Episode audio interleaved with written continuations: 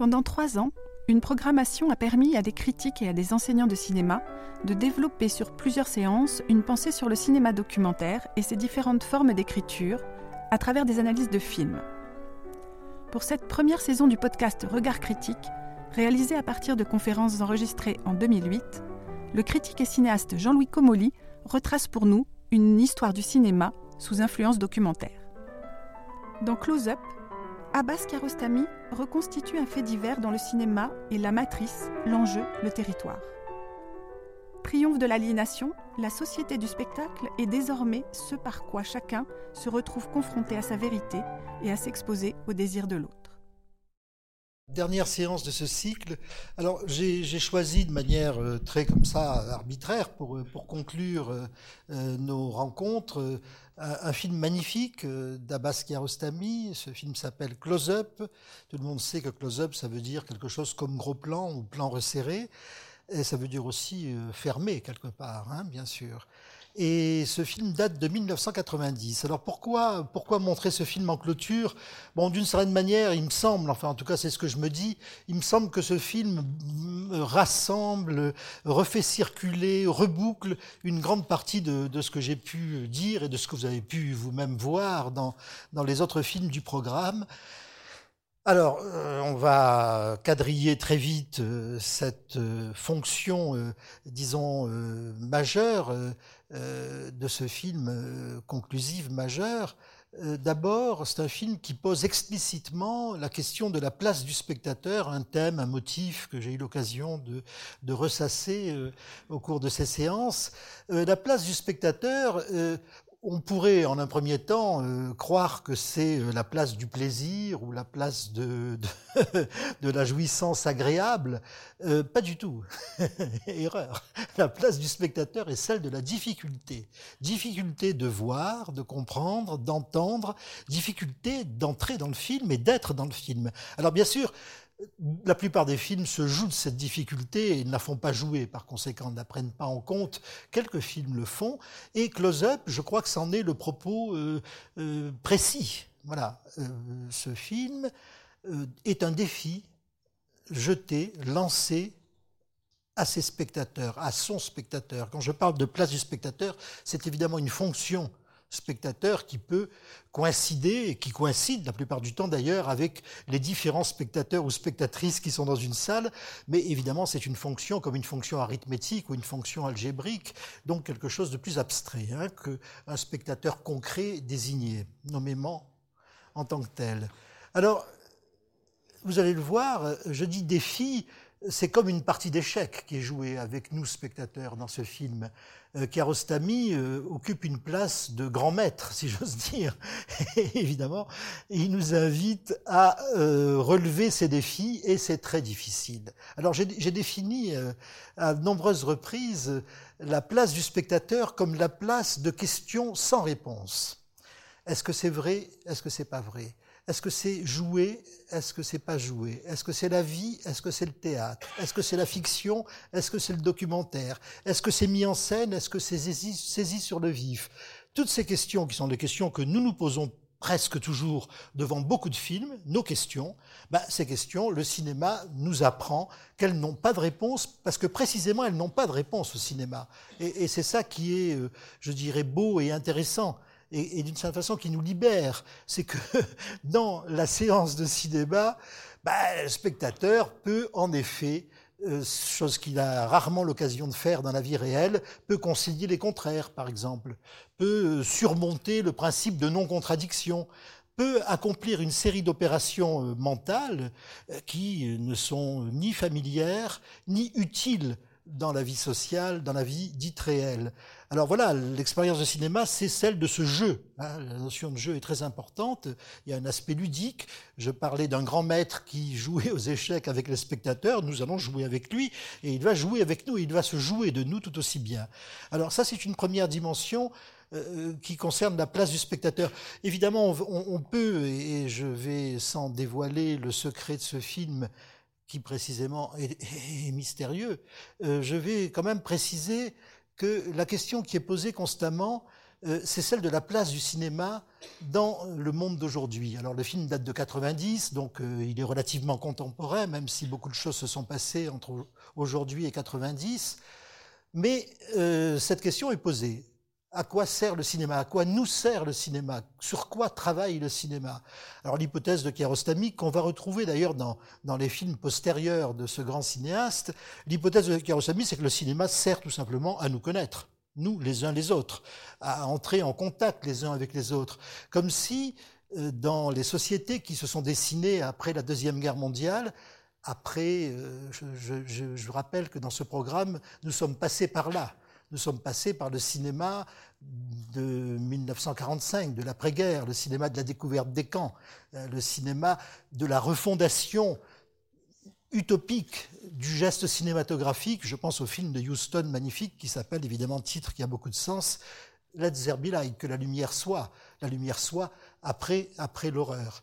Eh bien, dans le cinéma qui, euh, qui se fait euh, après cette, cette coupe terrible, hein, cette coupure terrible dans l'histoire du monde, qu'a été la Deuxième Guerre mondiale et précisément l'extermination des Juifs d'Europe, alors évidemment, quelque chose est ébranlé, hein, je dirais profondément, euh, dans notre propre euh, conception de nous-mêmes, d'une certaine manière. Comment nous penser, comment nous penser les uns avec les autres. Hein, on voit bien que comment euh, revient d'une manière ressassante, avec une assistance terrible, ne serait-ce qu'un seul mot, le mot ensemble. Qu'est-ce que veut dire encore ce mot aujourd'hui? Qu'est-ce que c'est qu'être ensemble? Qu'est-ce que c'est que vivre ensemble? Il faut mettre des points d'interrogation partout. Alors le cinéma, en tout cas dans l'hypothèse qui a Rostami que je fais mienne, le cinéma, c'est encore la possibilité de, de créer ou de recréer cette dimension d'être ensemble qui, semble-t-il, fait largement défaut hors du cinéma. On en reparlera après la projection. Alors voilà, donc vous verrez comment euh, la place du spectateur est mise à l'épreuve, le chemin du spectateur est mis à l'épreuve pour arriver à penser que l'autre, nous pouvons être avec lui. C'est la conclusion de ce film magnifique. Je renouvelle les excuses de Catherine Blangonnet, la, copie malheureusement que vous allez voir est en fort mauvais état. Mais le film est magnifique quand même. Les grands films peut-être survivent aux mauvaises copies. Bonne projection.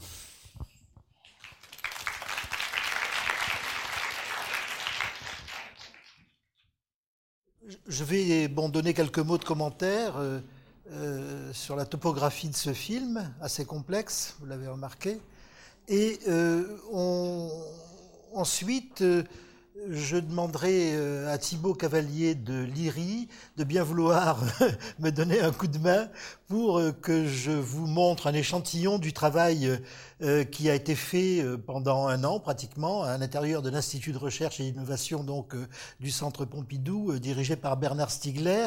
Un travail à l'occasion de l'exposition Chiarostami et Ricci, qui donc est maintenant évidemment conclue, mais qui nous a permis aux uns et aux autres de, travailler en détail grâce à ce logiciel ligne de temps sur, je dirais, bon, voilà, le texte le plus fin de, de, des films de Kiarostami et j'ai choisi euh, euh, de manière un peu délirante de travailler sur Close Up, euh, qui est un film qui me fascine et, et, qui me pose toujours beaucoup de problèmes. Voilà. Donc euh, on verra un peu, enfin un petit peu de, de ce qu'on a pu faire. Euh, cela dit, pour ceux que ça intéresse, ce travail est, est toujours actuellement en ligne encore pour quelques mois. Euh, sur le site du Centre Pompidou, IRI, IRI. Voilà, je pense que euh, si vous allez sur ce site, vous pourrez trouver euh, la référence à ligne de temps et à l'exposition Kiarostami et et à ce que nous avons appelé des regards signés. Voilà. Alors il y en a un de Bergala, un de Youssef Ishakpour, un de Raymond Bellour, si je ne me trompe, et puis le mien. Voilà. Donc, euh, alors évidemment, c'est un film, vous l'avez remarqué, assez difficile à saisir. je veux dire, on peut le prendre euh, à bras le corps est difficile. Voilà, mais on va quand même essayer. Alors, je vous propose, à titre comme ça un peu ludique, de commencer par la fin. Euh, vous avez remarqué que dans ce film, on joue avec les temporalités, on joue avec la chronologie. Alors, bon, bah, commencer l'analyse par la fin, après tout, ça n'est que jouer le jeu du film. Euh, pourquoi la commencer par la fin? Cette, dernière longue séquence de la libération de Sabzian euh, de ce qu'on imagine être sa prison et de la rencontre entre le faux et le vrai Mac Balbaf est évidemment extrêmement intéressante parce qu'elle est traitée d'une manière absolument euh, symptomatique, qui renvoie au principe d'écriture générale du film. Je veux dire par là qu'elle est traitée pour, euh, comment dire, empêcher le spectateur de tout entendre et de tout voir il est clair que euh, d'autres cinéastes auraient filmé ça tout autrement. C'est quand même le climax du film, c'est un, moment euh, que peut-être on attend, en tout cas qui est un moment euh, fort et, et voilà, très émouvant, où doit se passer quelque chose de puissant. Et Kiarostami choisit, de manière évidemment tout à fait concertée et délibérée, de filmer ça de loin, à travers une série d'obstacles à la vue, les camions, les véhicules, les jeeps, les cars, toute une série de choses qui nous masquent hein, euh, en grande partie la scène en question, ou en tout cas qui la fragmentent, hein, qui, lui ôtent euh, toute continuité et, donc d'une certaine façon toute dramaturgie. Et évidemment, ce, cette suite d'obstacles posés à la vue est en quelque sorte redoublée euh, ou renforcée par le fait que euh, dès le début, l'ingénieur du son dit le micro-cravate de M. MacBalbaf ne marche pas, il a des faux contacts, et donc vous avez évidemment euh, euh, entendu le son de cette séquence haché, coupé de silence, interrompu, donc un son qui ne restitue pas lui non plus ni la continuité de la situation, ni une construction dramatique quelle qu'elle soit. Alors, Bon, évidemment, la première question qui nous vient à l'esprit, est-ce que cet accident est un accident euh, réel du tournage ou est-ce qu'au contraire c'est un, jeu, un jeu de plus Je dirais que Kiarostami joue avec nous en nous faisant, euh, en nous faisant croire euh, à cet accident, mais en réalité en nous imposant, hein, en nous imposant une, une disparition intermittente du son et je le répète, euh, disparition intermittente du son qui euh, redouble l'intermittence de l'image. Hein. Nous avons devant cette scène un regard intermittent. je ne sais pas qui a eu l'idée d'allumer cette lampe, moi je me portais très bien sans, mais enfin c'est pas grave. Donc, euh, alors oh, voilà, évidemment, tout spectateur un, peu comme ça, futé, observateur, etc., tout spectateur, disons tout simplement, aura observé que ces coupures de son, par exemple, bah, se poursuivent au-delà du plan séquence de la sortie. Le plan séquence de la sortie est évidemment un seul plan, hein, selon le principe du montage interdit. Euh, tout doit se passer dans une seule continuité. Je redis, que cette continuité est perturbée, elle est hachée en permanence d'occultation du visible et de suspension ou de suppression du son. Donc c'est une continuité discontinue, certes, néanmoins c'est un seul plan. Hein, Jusqu'au moment où euh, le vrai et le faux MacBalbaf montent sur la moto et où la moto s'en va. Et là, coupe et raccord. Raccord sur la moto filmée de l'intérieur d'une camionnette euh, qui va suivre cette moto ou l'accompagner. Et il va même y avoir des plans euh, assez sophistiqués à la Kiarostami où on va voir la moto apparaître dans le rétroviseur de la, de la camionnette. Donc la moto est à la fois devant et derrière, si j'ose dire. Mais ce qui est certain, c'est que il y a des coupes. Et s'il y a des coupes, ben ça veut dire qu'il y a interruption du tournage. Et s'il y a interruption du tournage, ça veut dire qu'on peut remplacer le micro HF, de, le micro cravate de Monsieur par un meilleur, ou en tout cas qu'on peut prendre le son autrement. Donc la persistance de cet effet de coupure de son à travers un découpage, tout simplement, me dit à moi, spectateur, clairement qu'il s'agit là d'une feinte, d'une ruse, d'une astuce, d'un jeu mené par Kiarostami. Alors pourquoi? Pourquoi? À, quoi ça rime, si j'ose dire. Bon, bien sûr, euh, l'idée de casser la sentimentalité euh, liée à ce type de situation, ça je pense que Kiarostami l'a voulu vraiment pour ça, mais je crois qu'il y a autre chose qui apparaît là, et qu'on va retrouver bien sûr dans le corps du film. Ce qui apparaît, bah, c'est simplement que la place du spectateur est la place d'où il est difficile de voir et difficile d'entendre, comme je le disais en introduction, et donc de renvoyer le spectateur au fond à ses limites, à ses impuissances, si j'ose dire, au fait qu'il ne maîtrise pas la situation. D'ailleurs, la, scénographie de cette séquence, c'est que personne ne maîtrise la situation. Sabzian est, dans les sanglots, euh, Mac Balbaf euh, tente de le, ramener un peu comme ça, de le tenir, de, faire en sorte qu'il se tienne. C'est très beau le moment où ils arrivent devant la, fameuse euh, porte blindée de, la, famille Anka et où Sabzian est, est, en larmes et où Mac Balbaf lui demande quel jour sommes-nous aujourd'hui Et ça fait combien de jours que tu es venu ici Et donc il essaie quand même de, voilà, de, de, de le sauver, au sens de ne pas le laisser se perdre dans, dans, un torrent de larmes.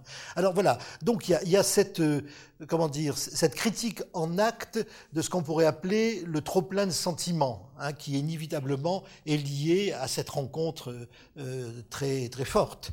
Mais il y a aussi, donc, je le disais, l'idée que bah, il faut renvoyer le spectateur à sa place, et sa place est celle d'une non-adéquation, d'une non-maîtrise, d'une non-puissance le spectateur n'a pas la toute-puissance de voir et d'entendre. Et le cinéma est là pour le lui rappeler. Alors pour ceux qui ont suivi euh, euh, ces, séances, bon, j'ai constamment, euh, enfin en tout cas très souvent, je crois, insisté sur le fait que bah, le cadre est un cache, pour reprendre la formule majeure d'André Bazin, et que par conséquent, ce que nous voyons n'est qu'une part du champ visible, que le fait de dissimuler ou de cacher, donc de ne pas montrer, est, absolument constitutif du geste cinématographique. filmer, c'est ne pas montrer, ne pas tout montrer, ne montrer qu'une part du tout. Et évidemment, euh, on retrouve là cette logique, puisque euh, ce qui est mis en œuvre, c'est une partialisation, hein, c'est une découpe, on pourrait dire, d'un ensemble. La scène ensemble existe, elle ne nous est montrée que fragmentairement. Et donc la conscience nous est en quelque sorte imposée du caractère fragmentaire des représentations, et donc nous sortons de l'idéologie d'un visible euh, total ou totalitaire. Voilà. Alors cette première remarque, je la raccorde évidemment avec euh, un des moments, euh, enfin un des moments, un, des principaux systèmes que le film met en œuvre et qui ne vous aura pas échappé, c'est-à-dire les deux séquences en, rime en quelque sorte, hein, les deux séquences en parallèle, celle du pré-générique qui dure environ 15 minutes, et puis ensuite celle de la l'arrestation de Sabzian à l'intérieur de la villa des. Alors évidemment, ces, deux séquences euh, s'emboîtent l'une dans l'autre et, on verra tout à l'heure euh, dans ligne de temps comment elles peuvent être superposées littéralement l'une à l'autre puisqu'elles sont synchrones. Pardon, euh, Thibault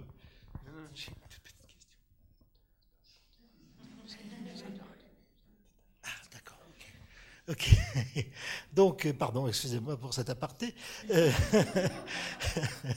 donc, euh, ce qu'il faut avoir en tête, c'est que les 15 premières minutes, nous ne savons pas encore, nous spectateurs de ce film, sauf si on l'a vu déjà, hein, si on le revoit, nous ne savons pas encore que tous les personnages que nous voyons, le journaliste, le chauffeur de taxi, le père de famille, les soldats, et même euh, celui qui va être arrêté et qu'on ne fera qu'entrevoir, Sabzian, nous ne savons pas qui ils sont littéralement. C'est-à-dire que ce pourrait être, et pourquoi pas, des comédiens ou autre chose. Ça n'est seulement que 15 minutes après le début du film, donc euh, au moment du, du générique, hein, sur la, la, presse qui imprime l'article en question, que nous allons avoir une précision très importante. Les noms des personnages sont les noms des personnes, c'est les mêmes, et il y a écrit dans leur propre rôle. Et donc nous découvrons dans l'après-coup, en quelque sorte, après avoir euh, vu 15 minutes de film, nous découvrons dans l'après-coup que bah, c'est un documentaire, au fond. Hein, que les personnes qui sont là filmées sont les vraies personnes à qui est arrivée réellement euh, cette, euh, cette mésaventure. Bien. Alors évidemment, c'est une découverte euh, assez, assez décisive et qui, d'une certaine manière, renverse euh, la première impression qu'on a pu avoir, celle d'une fiction. Bon, quelque chose d'autre se passe là, qui n'est plus tout à fait une fiction. Euh, certes, c'est une fiction, au sens où on reconstitue, ça devient clair à ce moment-là, un fait divers qui s'est véritablement déroulé, et on comprend bien que le cinéma ne peut arriver qu'après coup, hein, chose que j'ai déjà dite et redite. Le cinéma arrive après et reconstitue ou, ou fait raconter ou fait narrer la chose qu'il a, euh, par définition, ratée, puisqu'il ne peut pas être là sauf exception, au moment où la chose se passe. Alors évidemment, euh, on est dans une reconstitution au sens euh, euh, le plus fort du terme. Bien. Mais dans cette reconstitution, ce sont les vraies personnes qui jouent. Alors évidemment, là, quelque chose de troublant, parce que ce sont les vraies personnes, mais en fait, elles jouent leur propre rôle et elles le jouent après coup. Et donc, quelque chose d'une hybridation entre la dimension documentaire liée au fait que ce sont des vraies personnes, donc des non-comédiens, qui sont filmés, bah, ils s'hybrident avec le fait qu'ils jouent leur propre rôle, mais non seulement qu'ils jouent leur propre rôle, comme ça arrive beaucoup dans le cinéma documentaire en direct, si j'ose dire, mais qu'ils jouent leur propre rôle dans une fiction, ce qui n'est pas tout à fait la même chose, dans une reconstitution. Voilà, donc ça c'est un premier point que je trouve extrêmement important et qui nous donne euh, peut-être d'entrée de jeu euh, oui, le, caractère indistinct, euh, euh, insoluble de la différence entre fiction documentaire, acteur, non-acteur, personnage et personne, tout ça se mêle. Hein. Et, vous allez évidemment, vous avez bien compris que c'est un des sujets du film. Hein. Le vrai et le faux bah, s'interpénètrent en quelque sorte. Et peut-être que le, peut-être que le faux va être plus vrai que le vrai. Enfin, c'est même un des, enjeux de cette histoire. Alors, on a ce premier niveau d'interpénétration d'hybridation entre, disons, le, versant ou le volet documentaire et le versant ou le volet euh, euh, fictionnel, reconstitution, mais ça n'est pas tout. Et c'est là où peut-être il faut euh, se poser, oui, beaucoup de questions. Vous avez remarqué que ces 15 premières minutes, ce pré-générique, fonctionne sur un principe de frustration. J'ai d'ailleurs appelé frustration euh, le, commentaire que j'en ai fait dans Ligne de temps.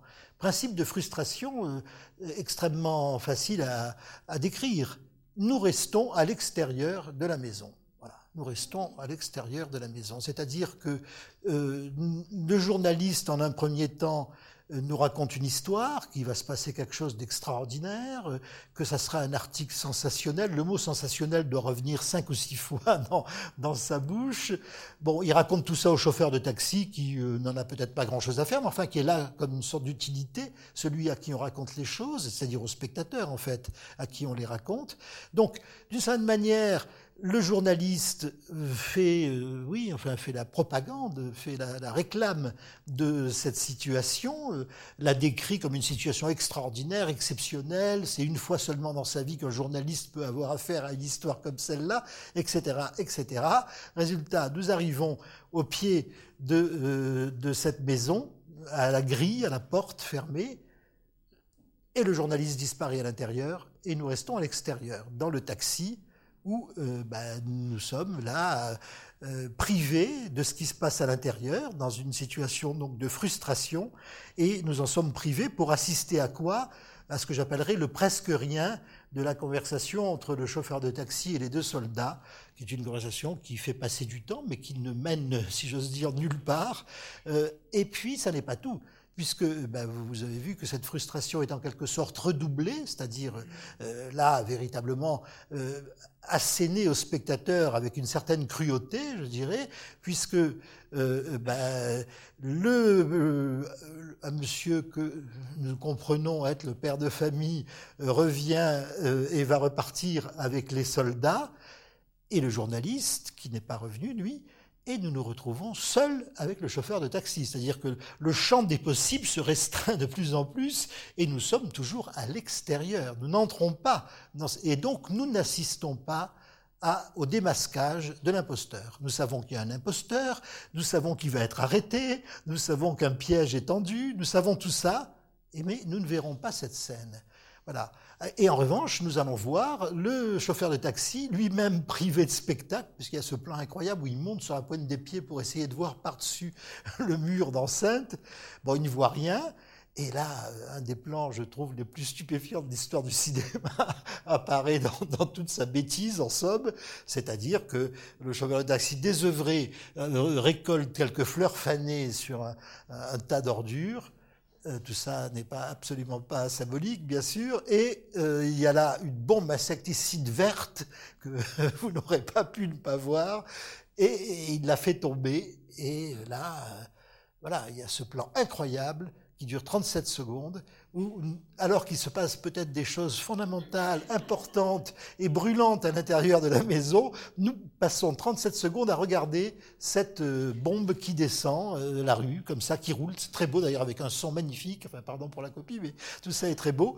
Mais c'est le rien absolument. Voilà, donc 37 secondes où le rien prend la place du, quelque chose. Et où euh, nous sommes en effet privé, littéralement, hein, il faut le dire, de la représentation, du spectacle, de ce qui se passe à l'intérieur de la maison. Nous sommes à l'extérieur. Voilà. Alors, déjà, s'il n'y avait pas d'autres, d'autres suites, d'autres rebondissements, ce serait déjà une leçon. Hein, euh, une leçon qui nous dit, bon ben voilà, au fond, euh, euh, les médias, la presse, le journaliste, le journal nous racontent des choses et puis euh, le cinéma s'intéresse à autre chose finalement. Le cinéma s'intéresse euh, au temps qui passe, à l'avion qui, qui vole dans le ciel, euh, aux débris qui sont là et à cette bombe insecticide qui roule toute seule dans la rue. Voilà. Donc évidemment, ça serait, disons, une, une sorte de, de, leçon de cinéma ironique, extrêmement décalée, qui nous, qui, bah, qui nous confronterait au fond à l'inanité Hein, ou à la vanité de notre appétit de sensation. Hein. Le spectateur serait en quelque sorte puni d'avoir désiré euh, bah, être, je sais pas quoi, euh, en voir, voir des choses, assister à la scène cruciale. Enfin voilà, le grand guignol, disons, euh, serait en quelque sorte congédié par ce plan de la bombe insecticide qui roule dans la rue. Voilà, ça serait ça s'il n'y avait pas quelque chose, un rebond, qui allait intervenir. Euh, quand même, je crois, si je me souviens bien, quelques 35 minutes plus tard. Alors, en plein procès, je reviendrai après sur le procès, un moment euh, tout à fait stupéfiant, en plein procès, euh, abruptement et à brûle pour point, nous nous retrouvons à l'intérieur de la maison. Je dis nous nous retrouvons parce que nous y sommes entrés une fois. Vous vous en souvenez, c'est la séquence euh, très, très courte d'ailleurs, où Kiarostami euh, fait la connaissance du maître de maison. Euh, et donc là où nous voyons ce salon pour la première fois. Mais on va y revenir, bien sûr, donc 35 minutes plus tard, avec la, la séquence de l'arrestation. Alors la séquence que nous n'avions pas vue. Alors voilà donc, non seulement, au fond, la scène euh, dont nous avons été frustrés va arriver, mais elle arrive 35 minutes plus tard. Et, là, en effet, et c'est ce qu'on verra tout à l'heure avec ligne de temps, là, en effet, euh, les, deux séquences sont quasiment synchronisées. Voilà, c'est-à-dire que euh, pour ceux qui sont sensibles à la durée des plans, c'est-à-dire pour nous tous, nous, avons euh, constaté dans euh, cette deuxième séquence, celle de l'arrestation, celle qui nous montre ce que, ce que nous n'avions pas vu la première fois, nous avons constaté que des durées euh, un peu étranges, enfin des durées non narratives, disons, hein, des durées d'attente, de, suspense, s'inscrivaient dans, dans les plans. Euh, beaucoup de plans d'attente, beaucoup de plans, des dialogues entre M. Mosseni et M. Anka, un dialogue qui tourne un peu à vide, euh, des raccords, ça j'avais beaucoup insisté là-dessus, des raccords qui sont des raccords euh, sans ellipse, c'est-à-dire M. Anka se lève dans un plan A, il amorce son mouvement et dans le plan B, on le voit continuer son mouvement. Aucune ellipse entre le plan A et le plan B, ce qui n'est plus du tout fréquent dans le cinéma depuis des années et des années, euh, un, principe de montage et de raccord qui a été remis en vigueur dans ce film par Kiarostami, mais qu'il n'utilise jamais dans ses autres films, et qui n'a comme euh, justification ou sens que de montrer qu'il y a une continuité de la durée, et qu'on ne va pas faire d'ellipse, qu'on ne va pas raccourcir la séquence. Et donc cette séquence euh, de l'attente dans le salon et de du démasquage et de l'arrestation de Sabzian va durer globalement le même temps que la séquence initiale, comme si à l'intérieur nous devions être dans une temporalité euh, équivalente à celle de l'extérieur, alors que nous savons déjà tout, alors que tout, tout ce qui est de l'ordre de l'information et tout ce qui est de l'ordre aussi de la dramatisation est déjà acquis. Alors se pose la question, pourquoi? Pourquoi ce jeu Pourquoi ce détachement de la séquence euh, extérieure et de la séquence intérieure? On, peut imaginer, et Dieu sait si mille autres cinéastes l'auraient fait, on peut imaginer, on aurait pu imaginer un entrelacement de l'intérieur et de l'extérieur. Certains plans à l'extérieur, d'autres à l'intérieur, dans une sorte de, oui, d'alternance, hein, de va-et-vient. Mais c'est pas du tout ça qu'on a. On a tout à l'extérieur au début et tout à l'intérieur à la fin, puisque vous l'avez remarqué, ce qu'on voit de l'extérieur est toujours vu de l'intérieur, est toujours vu à travers le regard des personnages qui sont à l'intérieur.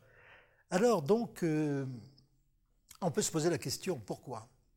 Alors moi, la réponse que j'ai, hein, il y en a peut-être d'autres, mais la réponse que j'ai, c'est que euh, il était important que le spectateur fasse plus amplement connaissance avec Sabzian avant de le voir démasqué. Nous savons déjà qu'il est démasqué, mais nous ne l'avons pas vu. Nous ne pouvons pas le voir puisque nous sommes à l'extérieur et que ça se passe à l'intérieur. Et donc, nous avons de Sabzian, au fond, une idée euh, indirecte. C'est ce que les autres en disent, qu'il est un escroc, que ceci, que cela. Euh, le journaliste, euh, etc. Et il faut en effet la longue séquence du procès, magnifique d'ailleurs, où, euh, et je le dis au passage, c'est un autre indice évidemment de, du caractère très très subtil de ce film. Bon, c'est un procès, mais c'est un procès euh, de cinéma, ou c'est pas un procès de cinéma, ou c'est un peu des deux. La question est posée complètement. Il y a, il y a ce moment incroyable où euh, euh, Kiarostami, qu'on ne voit pas mais qu'on entend, euh, demande au, euh, au Hadj est-ce qu'on peut avancer la date du procès? Et le Hadj dit bah non, je, crois que c'est pas possible. Mais pourquoi? Bah, La réponse est formidable parce que ça arrange notre plan de tournage. Voilà, donc on est là dans une sorte d'entre-deux. Hein, entre, euh, disons, la réalité référentielle qui serait la justice iranienne euh, s'intéressant à ce cas, et puis, et puis euh, une autre réalité qui est celle d'un film en train de se faire. Et d'ailleurs, vous vous en souvenez aussi, la séquence du procès commence par un clap. Hein. la première chose qu'on voit, c'est un clap avec écrit scène 1, plan 1, etc.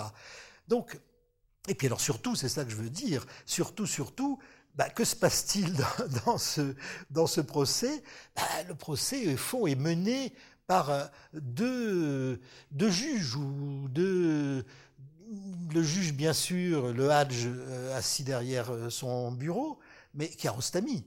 Et en fait, il y a une sorte de, de, double dialogue ou de double interrogatoire. Parfois, le juge interroge Sabzian et parfois Kiarostami interroge Sabzian et, un, entremêlement des deux difficile à discerner. Le programme euh, que Kiarostami euh, présente à Sabzian au début du procès en lui disant voilà, il y a deux caméras, une va filmer en plan large et ça sera le procès, et l'autre va filmer en gros plan en fait, elle est pour toi et tu te tourneras vers elle quand tu auras des choses à dire. Bon, ce programme est évidemment absolument fallacieux puisqu'il n'est aucunement tenu et qu'il y a toutes sortes de plans, des gros plans et essentiellement des gros plans et que, voilà, on ne sait plus quand le, par exemple, quand le, juge, le, vrai juge, si j'ose dire, euh, interroge Sabzian, et ben, Sabzian est filmé en gros plan par la caméra qui est censée filmer au contraire les moments où il se tourne vers Kiarostami pour lui parler. Donc, disons qu'il y a là un dérèglement. On pose une règle et puis ensuite on dérègle. Voilà. Mais euh, ce qui m'intéresse, moi, c'est que ce dérèglement euh, nous montre à quel point euh, les deux sphères ou les deux registres de, la justice, donc du réel, de la réalité, tout ce qu'on voudra, et puis du cinéma, donc de l'artifice, du simulacre, du jeu, s'interpénètrent, hein, échangent leur, leur, leur, valeur et leur qualité. Bon, c'est évidemment la fable de ce film, vous l'avez compris.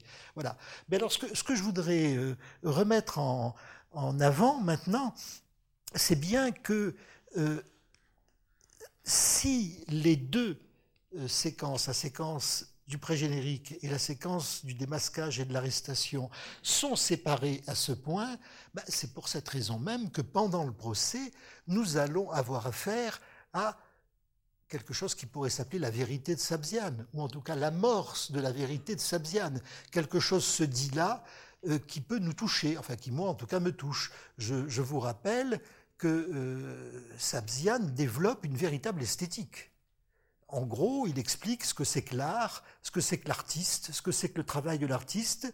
C'est très beau ce qu'il dit. Euh, euh, en gros, euh, l'artiste est là pour représenter, faire partager la souffrance des humbles. Bon, il, a, il a ces phrases extraordinaires. Enfin, je veux dire, il devient une sorte de, oui, c'est ça, de, théoricien de, l'esthétique sociale qui, met en place un discours qui probablement et même certainement excède à la fois celui de Balbaf et celui de Kiarostami. Donc, il, il a un point d'intersection où il dit la vérité d'un certain rapport au cinéma alors évidemment, une vérité euh, euh, qui ne peut que nous concerner, nous spectateurs, puisque je crois que dans ce que dit Sabzian, il y a une forte part de notre propre motivation ou de notre propre désir par rapport au cinéma. Bien sûr que la, comment est-ce qu'on pourrait dire, euh, oui, l'accent mis sur la souffrance des faibles, bah, c'est une dimension que le cinéma a, apportée à grande intensité. Bon, le, ne serait-ce que parce que les corps des faibles sont filmés euh, et que ce simple fait leur, donne une force, un poids, une intensité très grande. Le, corps et le visage de Sabziane nous disent quelque chose au-delà ou en deçà ou en parallèle avec sa, parole, son, discours, son raisonnement. Voilà. Donc, donc là, euh, évidemment, le cinéma prend parti. Hein, moi, j'ai toujours pensé que le cinéma prenait parti du côté des faibles, dans la mesure où, avec les faibles, je crois que Sabzian le dit lui-même. Hein. il dit qu'au fond, euh, il, s'agit aussi au cinéma de, de compenser ou de corriger euh, la violence des puissants, la violence de, de ceux qui dominent bien. Alors, faire connaissance avec Sabzian pendant ce procès, bah, c'est finalement, d'une certaine manière, basculer de son côté, être touché par lui, être, et commencer, alors ça je parle aussi en mon nom bien sûr, mais commencer à haïr cette famille. Hein, qui, euh, euh, devient de plus en plus détestable avec ses, deux fils euh, qui veulent faire de l'art, mais, mais, qui, qui sont assez désagréables, avec ce père rusé, matois. je vous rappelle que le scénario que Sabzian, le film que Sabzian voulait tourner dans cette maison, c'était, s'intitulait La maison de l'araignée, comme par hasard. Et donc, je crois que quelque chose d'une empathie, sinon d'une sympathie, se met en place pour ce personnage dont on voit, un, qu'il souffre, deux, qu'il est dans ce qu'on pourrait appeler une sincérité paradoxale, parce que c'est la sincérité du mensonge ou la sincérité de l'imposture, mais le fait qu'elle euh, soit justement paradoxale ne lui donne que plus de, de poids ou de, de la, la, rend encore à la fois plus fragile et, plus, plus troublante. Bien. Et donc, euh, nous faisons connaissance. Et quand nous avons fait connaissance, eh ben, évidemment, euh, on va voir maintenant la scène du démasquage, mais on va la voir du côté de Sabzian. Et toute l'opération du film se, fonde sur ce transfert au fond de côté. Au départ, ben, on n'a aucune raison de, s'intéresser euh, autrement que le journaliste à cette situation et ce personnage. On peut considérer que, ben oui, c'est un escroc ou un imposteur. Beaucoup d'indices sont donnés de manière très subtile. Bon, le, fait qu'il visite toutes les pièces de la maison, il se justifiera ensuite en disant qu'il est là pour euh, faire des repérages et que donc il faut étudier tous les angles de prise de vue, etc. Donc il y a tout un jeu là-dessus que je ne vais pas détailler. Mais moi, ce qui m'intéresse, c'est que quand arrive la séquence du démasquage et de l'arrestation et que donc nous sommes passés à l'intérieur de la maison, alors ça n'est plus la même chose alors il me semble que la mise en scène, et précisément le fait que nous ayons pu, pendant ces 35 minutes ou ces 30 minutes, nous approcher davantage et, entrer en résonance davantage avec ce personnage extrêmement trouble, ambigu, complexe, mais aussi beau et généreux, alors fait que nous ne pouvons plus voir cette, cette arrestation, cette séance de démasquage, comme quelque chose qui va de soi nous ne pouvons le prendre que comme quelque chose d'extrêmement problématique. Et c'est euh, à ce moment-là, je crois, que le spectateur bascule et que nous commençons à juger le père, par exemple. Il y a ce très beau dialogue, magnifique, où le père tente de piéger Sabzian en lui faisant parler de nature, de, de naturel, et où Sabzian dit des choses magnifiques. Il dit que oui, en effet, la nature est comme un miroir dans lequel on doit aller se reconnaître, vérifier sa vérité, en somme. Bon, et le père, lui, joue, si j'ose dire, grossier, quoi. il, est, toujours dans l'allusion, dans une sorte de provocation, et, là, une opposition se manifeste telle que Kiarostami l'a traitée, bien entendu, et du coup, bien sûr, bah, celui qui a la grâce, c'est incontestablement Sabzian. Celui qui tient un discours fort sur l'art, sur la vie, sur la mort, il parle de ça, il dit on n'a que peu de temps, il euh, faut donc euh, travailler, etc. C'est Sabzian. Le père, là, est, je dirais, caricaturalement du côté de la bourgeoisie. Et, et Sabzian, il est plutôt du côté euh, de la poésie, voilà, voire même de la mystique, comme le père lui, le suggère à un moment. Donc, toute cette séquence de l'arrestation, nous ne pouvons pas ne pas la voir d'une certaine manière du point de vue ou en tout cas en accord ou en proximité avec l'imposteur. Voilà. C'est toute cette bascule qui, qui est possible, qui est praticable parce que nous avons d'une part été frustrés de l'arrestation dans la première séquence, et d'autre part, nous sommes entrés en relation en, résonance avec Sabzian. Alors voilà, donc on pourrait d'une autre manière hein, dire que, au fond, euh, c'est une leçon de cinéma qui nous est donnée. Voilà, euh, c'est parce que nous n'avons pas pu voir cette arrestation de prime abord, au premier moment, que nous allons pouvoir la voir vraiment, la voir telle qu'elle est, c'est-à-dire la voir en démasquant non pas l'imposteur, dont nous savons qu'il sera démasqué ou qu'il a été démasqué, mais la voir au contraire en voyant à quel point la ruse de la famille est grossière et à quel point ces personnages, disons la mère mise à part, sont relativement antipathiques. Alors je, voudrais encore une fois euh, euh revenir sur euh, ce qui se produit au, au milieu de tout ça, c'est que la question qui est qui est constamment posée et, n'a plus aucune réponse. Qui est qui? L'un et l'autre, l'autre et l'un. Euh, la, mère, dans cette séquence, ce flashback magnifique du bus où elle rencontre pour la première fois le vrai Sabzian et le faux Macbalbaf à la fois, dans cette séquence étonnante, la mère est une actrice formidable. Bon, alors, elle se révèle, je dirais, une comédienne de talent, parce que ses gros plans sur elle, ses regards qu'elle donne, euh, elle joue, elle joue véritablement, non seulement le personnage, mais la situation, mais la relation, elle est entrée dans un scénario, en quelque sorte, et elle le joue à fond. Alors voilà qui est extrêmement troublant, parce que c'est une vraie mère de famille, mais là elle joue. Alors où est, où est euh, le centre de gravité, s'il y en a un euh, Sur quoi peut-on s'appuyer d'une certaine manière bah, Sur pas grand-chose. Voilà. Alors c'est ça qui est intéressant. La, fable qui nous est racontée serait celle-là. Je le disais en introduction, euh, voilà.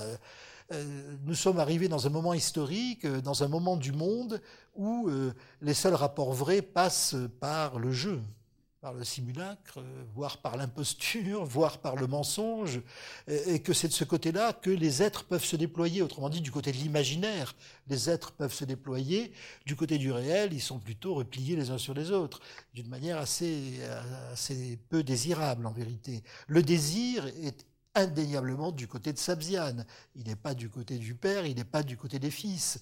Voilà. D'ailleurs, il y a cette phrase terrible que dit Samzian dans la, dans la maison, quand il dit, voilà, euh, si j'avais senti leur enthousiasme euh, se prolonger, j'aurais travaillé jour et nuit, mais je sens qu'ils ont molli, quoi. Ils n'y sont plus. Voilà. Donc tout ça, c'est des leçons qui nous sont données d'une certaine manière, euh, mais qui nous sont données pourquoi? Ben, Précisément pour que nous, soyons pris dans ce, dans ce tourniquet, que nous comprenions que ce que nous venons chercher au cinéma, c'est sans doute cette irrésolution Hein, de l'identité, cette insuffisance de la ressemblance, le, fait que une chose n'est pas cette chose tout à fait, et qu'elle est en partie entamée par autre chose. Voilà. Et, c'est cette, euh, comment dire, cette crise, hein, cette crise des États, cette crise des statuts, cette crise des places que le cinéma nous donne l'occasion bah, d'expérimenter à notre tour en précisément euh, euh, s'en prenant euh, ou en attaquant euh, notre place de spectateur. Et là, évidemment, c'est le cas puisque j'ai donné les, deux grands exemples. Hein, à la fin et, au début, où le spectateur est, littéralement pris en défaut. Quoi. Ce qui lui est imposé, c'est la frustration, c'est non, le non-accomplissement de son désir de voir et d'entendre. Autrement dit, on pourrait dire ça autrement, la, pour, ce qui est du voir en tout cas, la pulsion scopique qui nous anime tous, euh, spectateurs de cinéma, la pulsion scopique est brimée dans ce film. Voilà, elle est, euh, mise à mal. Il s'agit, comme souvent c'est le cas dans le grand cinéma, d'une rééducation du spectateur. Euh, on part toujours de ce principe, euh, au fond, pour voir vraiment et pour entendre vraiment, allons au cinéma, parce que dans le reste de nos activités, nous ne voyons rien et nous n'entendons rien. Voilà. Et c'est au cinéma pour qu'on peut commencer à voir et à entendre. Mais pour commencer à voir et entendre, il faut passer probablement, certainement, par cette phase de, euh, oui, de perte, hein, de, d'incapacité, de, voilà, où les choses ne se donnent pas à nous. Et c'est dans le refus euh, des choses, des images, des sons, de se donner à nous, que quelque chose se construit pour nous, sans doute, qui nous permet de voir et d'entendre. Alors je voudrais maintenant, euh, je n'ai pas très bien compris ce que Thibault m'a dit tout à l'heure en aparté, vu qu'il a parlé tellement bas. oui ah, d'accord, ok. Alors. Euh, non, non, mais que c'est très drôle. Euh, voilà, c'est comme dans le film de Kiarostami, mais à une échelle évidemment infiniment moins intéressante. Non, non, mon ordinateur s'est éteint. Il y a un mot de passe que évidemment personne n'avait. Et que donc j'ai glissé à l'oreille de, Thibault pour que personne n'entende, bien sûr. Donc si tout va bien, euh, ça va remarcher et on pourra voir un petit bout de ce travail, mais bon, c'est ceux qui sont curieux de ce film, je vous invite à, aller sur le site parce que j'ai dû, bon, je, n'en tire aucune gloire particulière, mais enfin j'ai dû écrire entre 50 et 70 pages juste pour analyser les deux séquences dont j'ai parlé là tout à l'heure. et, voilà, et c'est une analyse pas tout à fait plan par plan, mais petit bloc, fragment par fragment, et qui permet, me semble-t-il, en tout cas c'est ce que j'essayais de faire, d'entrer dans cette logique très particulière où les choses sont à la fois amenées et retirées, dites et non dites, voilà, qui, est le vrai travail du cinéma. Je, tiens ce film pour l'un des plus importants de la deuxième moitié du XXe siècle, parce que je crois qu'il nous dit quelque chose sur notre rapport au cinéma. Alors est-ce que c'est parti? Non, pas encore. Oui, on a tout préparé, c'était pas comme d'habitude. Et puis le micro-cravate, c'est euh, abîmé au dernier moment. Non, il y a beaucoup de choses à dire. Hein, je vais continuer à parler, mais il y a beaucoup de choses à dire sur ce film qui sont particulièrement réjouissantes. Prenons un exemple. Euh, quand Kiarostami, qu'on ne voit toujours pas, va au début, après le, après le pré-générique, dans la caserne pour euh, demander euh, au, capitaine. Bon, vous avez remarqué comment tout ça est filmé, c'est quand même assez extraordinaire. Bon, d'abord, le, rapport entre cinéma et armée est un rapport totalement libre. Alors, il n'y a vraiment aucun problème. Je ne sais pas si c'est comme ça tout le temps en Iran. Si c'est ça, alors vive l'armée iranienne, parce que ou vive la justice iranienne, parce que c'est quand même assez extraordinaire. Bon, mais ce qui est, ce qui est tout à fait drôle, c'est que euh, au moment où le, le, le, soldat qui a participé à l'arrestation de Sabzian vient parce que le capitaine l'a appelé et lui a demandé, lui a posé une question. Vous voyez tous les soldats derrière lui qui viennent se cadrer. bon, comme, comme ça arrive, évidemment, dès qu'on met une caméra quelque part, bon, beaucoup de gens viennent se cadrer parce qu'ils pensent qu'ils sont mieux dans l'image que hors de l'image. Et donc, euh, voilà. Alors, bon, des petites choses comme ça, mais il y en a, il y en a foule dans ce film. Et, et ce sont des indices qui nous, nous, nous alertent, me semble-t-il, sur la nature ludique, ironique et ludique euh, de l'entreprise. Et, et, si c'est ironique et ludique, ça veut dire que, d'une certaine façon, un jeu s'établit ou avec le, avec le spectateur qui est de, de, de lui dire ne sois pas totalement dupe.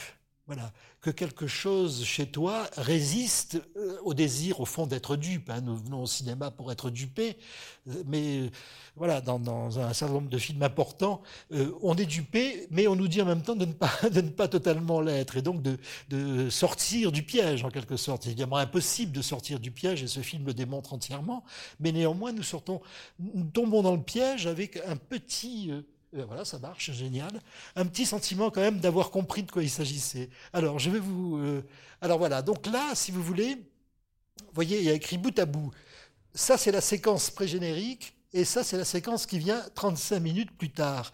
Et dans ce logiciel, on peut faire une chose qui est assez difficile à faire dans Final Cut, même impossible, c'est superposer les deux séquences et les faire dérouler en parallèle. Alors, pour, faire cela, nous les avons synchronisés sur le coup de sonnette. Euh, qu'on entend évidemment à l'extérieur et à l'intérieur.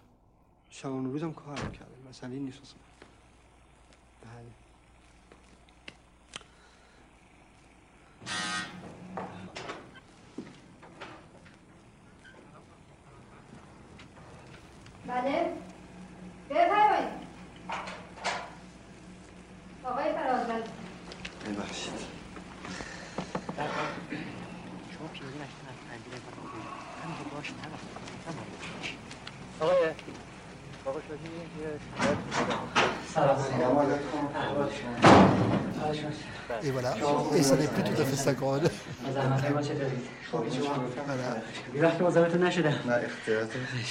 سلام علیکم. بزرگتون که هستم حال شما. آقای محسنی حال شما خوبه؟ جناب آقای محمد باز. سلام علیکم. حال شما حال شما خوب. بفرمایید. حال شما بفرمایید. بفرمایید. حال شما خوب آقای خواه حسنا ببخشید که به وقت مزاحمتون شدیم. آقای آهن خواه یک مسئله خاصی رو من می‌خواستم خدمتتون بگم. یه چیزی بفرمایید.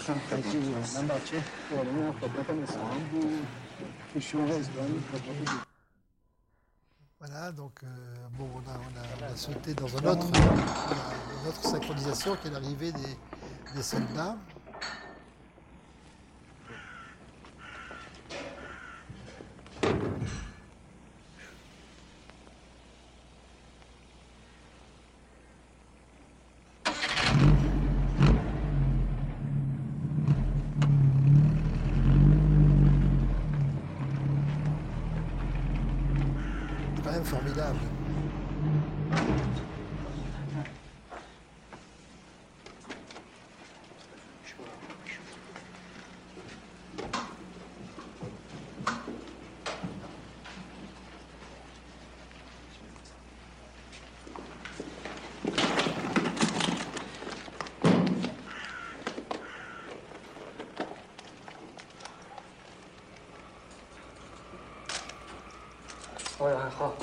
یه ضبط صوت یه ضبط مرداد یه ضبط برای آقای فراز من یه ضبط صوت آقای یه ضبط یه ضبط نه این نه دستی نره نه ضبط دستی ببین از کسی برم نبرینش بذارین نهارشو بخوریم ببخشید تو نه نه فرماسون ای بیخت سوال نیست Et